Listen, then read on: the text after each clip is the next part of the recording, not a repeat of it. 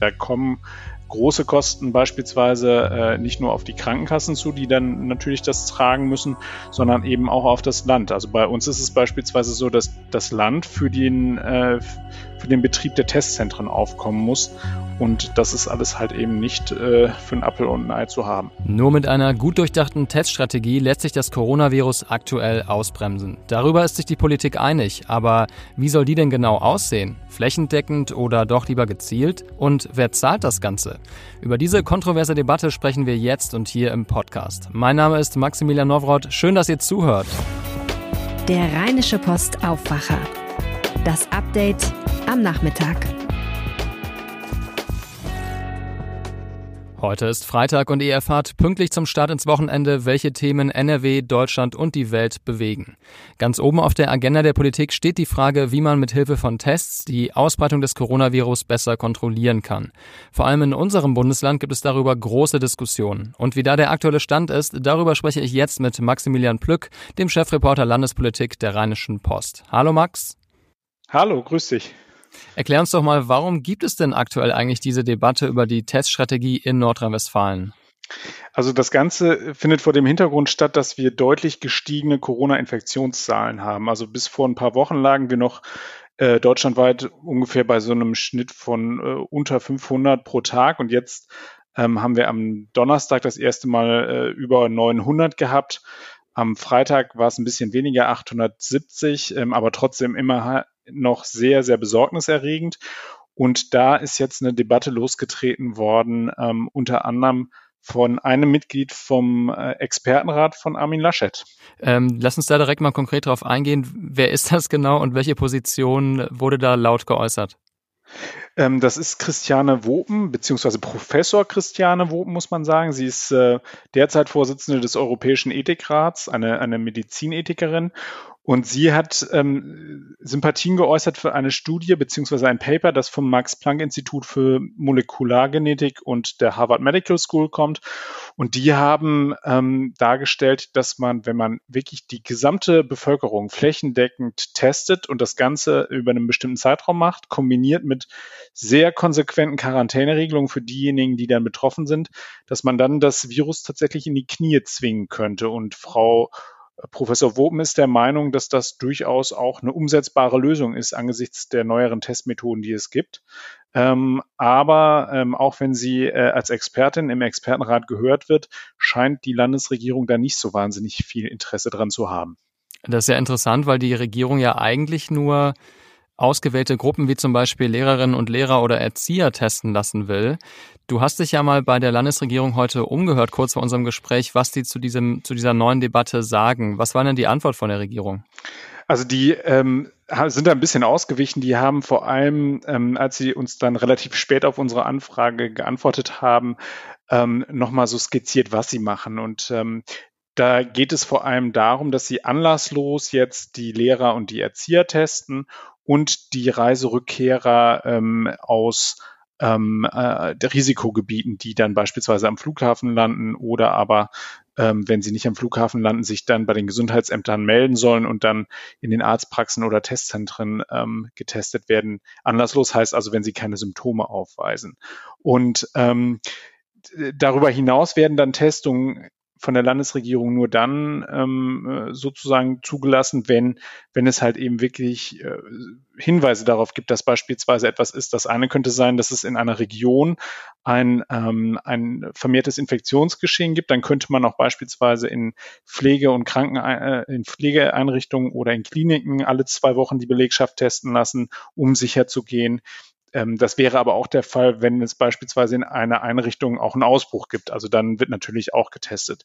Aber es wirkte auf mich jetzt nicht so, ähm, als würde die Regierung das machen wollen, was die Opposition fordert, nämlich anlasslos, wirklich flächendeckend die Leute zu testen.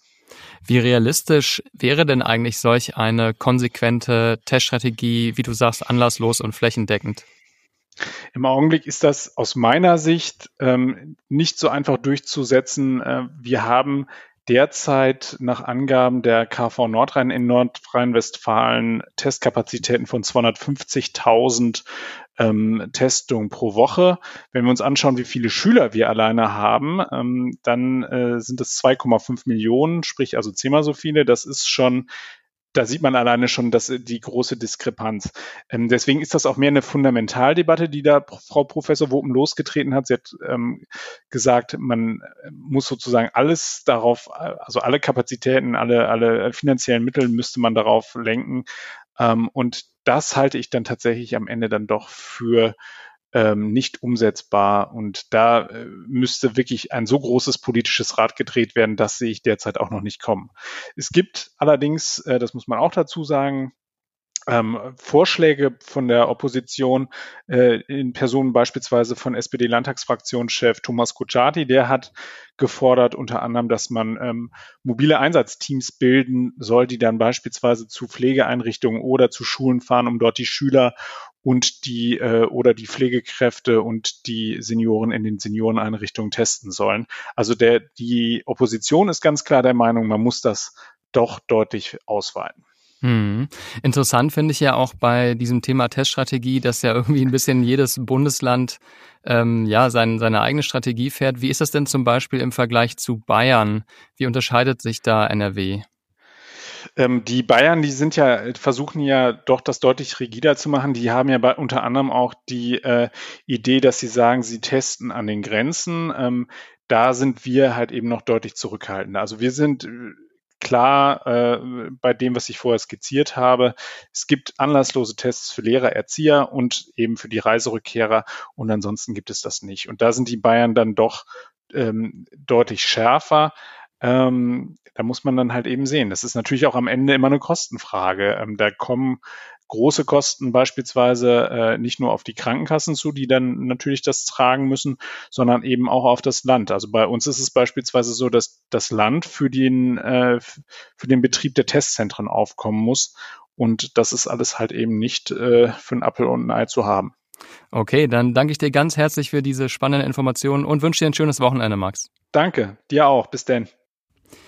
So, dann schauen wir mal, was heute sonst noch so wichtig ist. Am Niederrhein sind nach einer Hochzeitsfeier mehr als 50 Gäste positiv auf das Coronavirus getestet worden. Das teilte die Kreisverwaltung Kleve heute mit. Bei der Veranstaltung habe es sich um eine Feier im benachbarten Kreis Wesel gehandelt. Bis auf wenige Ausnahmen seien allerdings alle Gäste im Ort Geldern im Kreis Kleve beheimatet.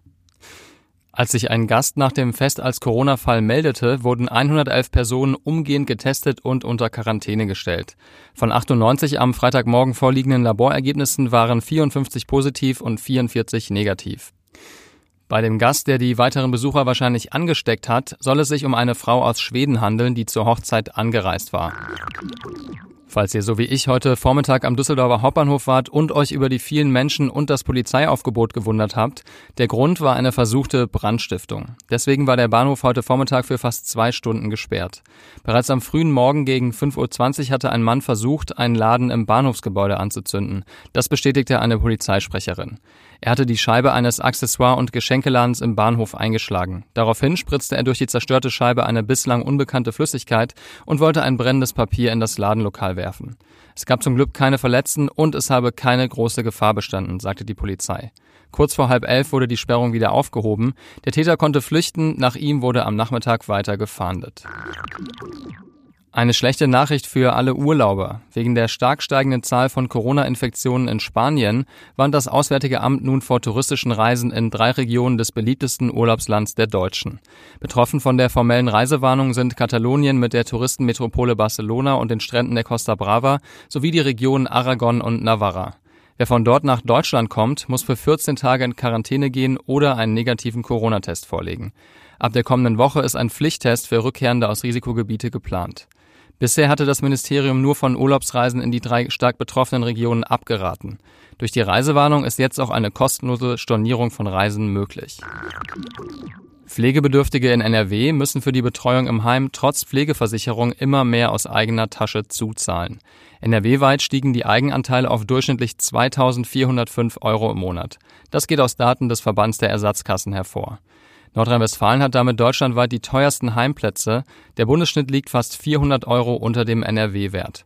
In den Summen ist zum einen der Eigenanteil für die reine Pflege und Betreuung enthalten, denn die Pflegeversicherung trägt, anders als die Krankenversicherung, nur einen Teil der Kosten. Für Heimbewohner kommen außerdem noch Kosten für Unterkunft, Verpflegung und Investitionen in den Einrichtungen dazu. Immer mehr Menschen in Deutschland rüsten mit einer Schreckschusswaffe auf. Die Zahl der kleinen Waffenscheine ist Stand Ende Juni auf 686.000 angestiegen. Das sind 44.000 mehr als im Vorjahr. Das ergab eine Umfrage der Rheinischen Post unter den 16 Bundesländern. Die Polizeigewerkschaft GdP bezeichnet den Trend als äußerst beunruhigend.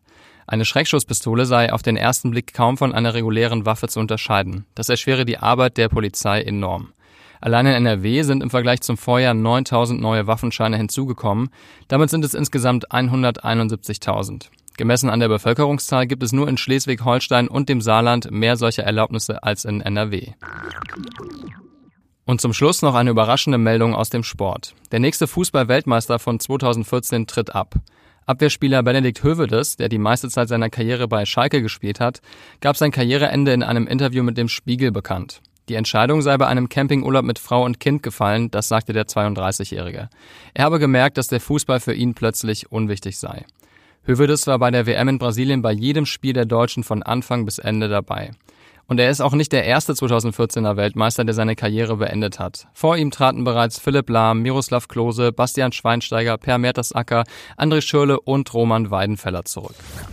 Damit sind wir am Ende des News Updates am Nachmittag. Aktuelle Nachrichten und die neuesten Entwicklungen zum Coronavirus findet ihr jederzeit auf RP Online.